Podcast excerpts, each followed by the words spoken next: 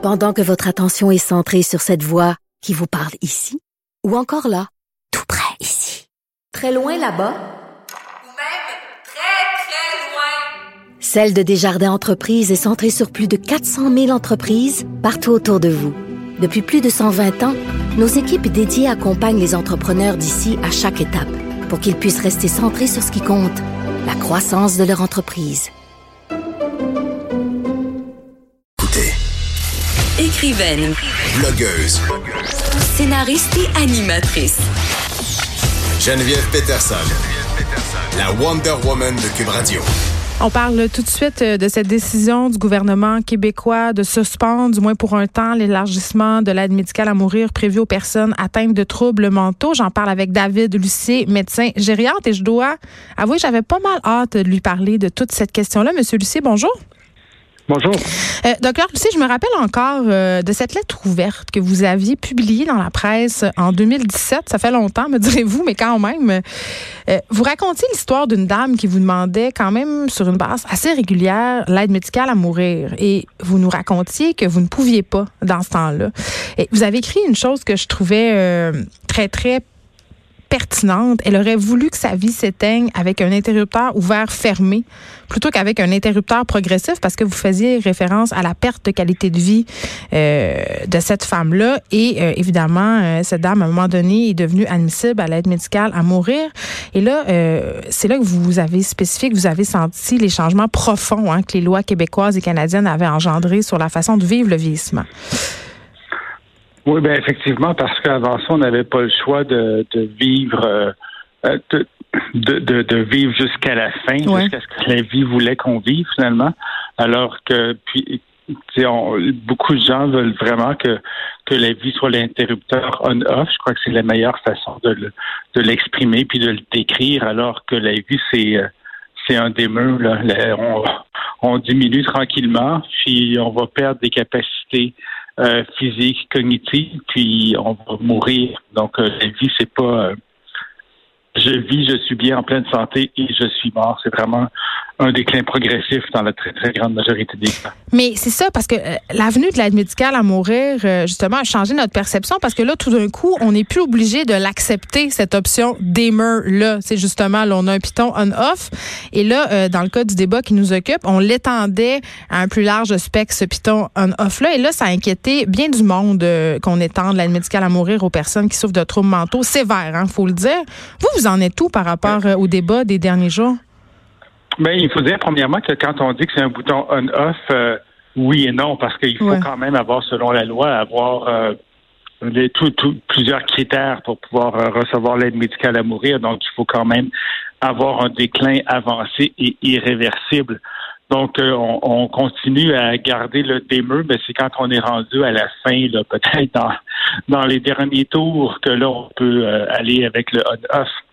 Euh, puis avec les, les maladies euh, mentales, les maladies psychiatriques, la, la très, très grande difficulté, je crois que le grand malaise que les gens ont par rapport à ça, c'est que c'est des gens qui souffrent, mais euh, est-ce qu'on va toujours avoir fait le maximum? Est-ce que euh, c'est une souffrance qui pourrait être réversible? Est-ce qu'ils souffrent de façon euh, momentanée parce qu'ils ont une dépression, parce qu'ils ont un trouble d'adaptation sévère, mais que ça va, ça va se résorber, puis que là, ils vont recommencer à, à prendre goût à la vie puis à être heureux.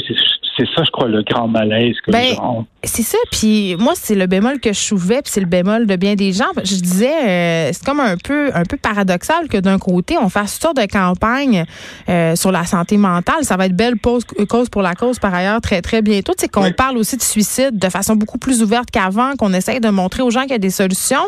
Tu sais qu'on fasse toute une campagne et qu'on investisse des millions en fonds publics pour essayer de sauver la vie des gens et que de l'autre bord l'État leur dit ouais mais si vous êtes trop en détresse, euh, il y a des solutions. Moi, en tout cas moi, je, Mais, mais c'est deux pas. questions très Ouais. différentes. Hein? C'est deux questions très, très, très différentes. Puis quand on parle d'une maladie psychiatrique qui est grave et incurable, Ouais. ça veut dire que c'est une maladie qui dure depuis très, très, très longtemps. Mais que de quoi on parle? A été tenté. Ben, on peut parler de qu'il y a des gens qui ont une dépression qui va durer plusieurs années et qui répond à aucun traitement.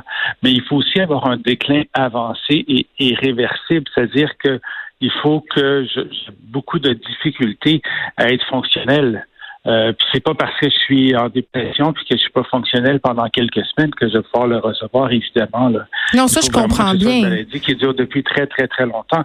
Ça peut être une schizophrénie sévère qui est réfractaire à tout traitement. Mais encore là, il faut que je sois apte à décider malgré la schizophrénie. Donc, il faut pas que ce soit une, une hallucination, une voix qui me dise euh, tu devrais mourir. Il faut que je puisse prendre la décision de façon rationnelle. Donc, c'est très, très peu de personnes qui pourraient euh, satisfaire à tous ces critères-là. Mais c'est très difficile à déterminer aussi. Puis j'imagine qu'en médecine psychologique aussi, euh, dans une relation entre un médecin et son patient, il y a tout un facteur subjectif. Je sais pas. Je, je suis pas une professionnelle dans, dans ce milieu-là, mais il me semble que ça demeure quand même assez ténu. C'est c'est très, très, très difficile à évaluer l'aptitude. C'est très ben difficile à évaluer qui pourrait avoir accès à ça. C'est pour ça que c'est pas vous qui allez décider, c'est pas moi non plus, c'est des psychiatres. Puis même parmi les psychiatres, c'est probablement un petit nombre de psychiatres qui sont capables euh, de bien évaluer euh, l'aptitude et de bien évaluer si la maladie est vraiment réfractaire à tout traitement.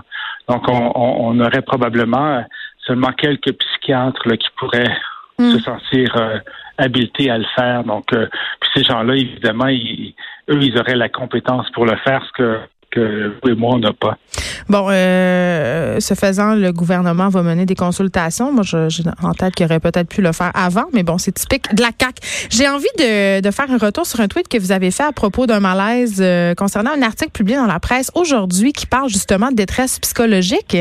On parle de détresse psychologique vécue par certaines députées. On parle à Marguerite Blais, Isabelle Melançon et Christine Labrie dans cet article-là. Et vous, ça, ça a eu l'air de vous déranger.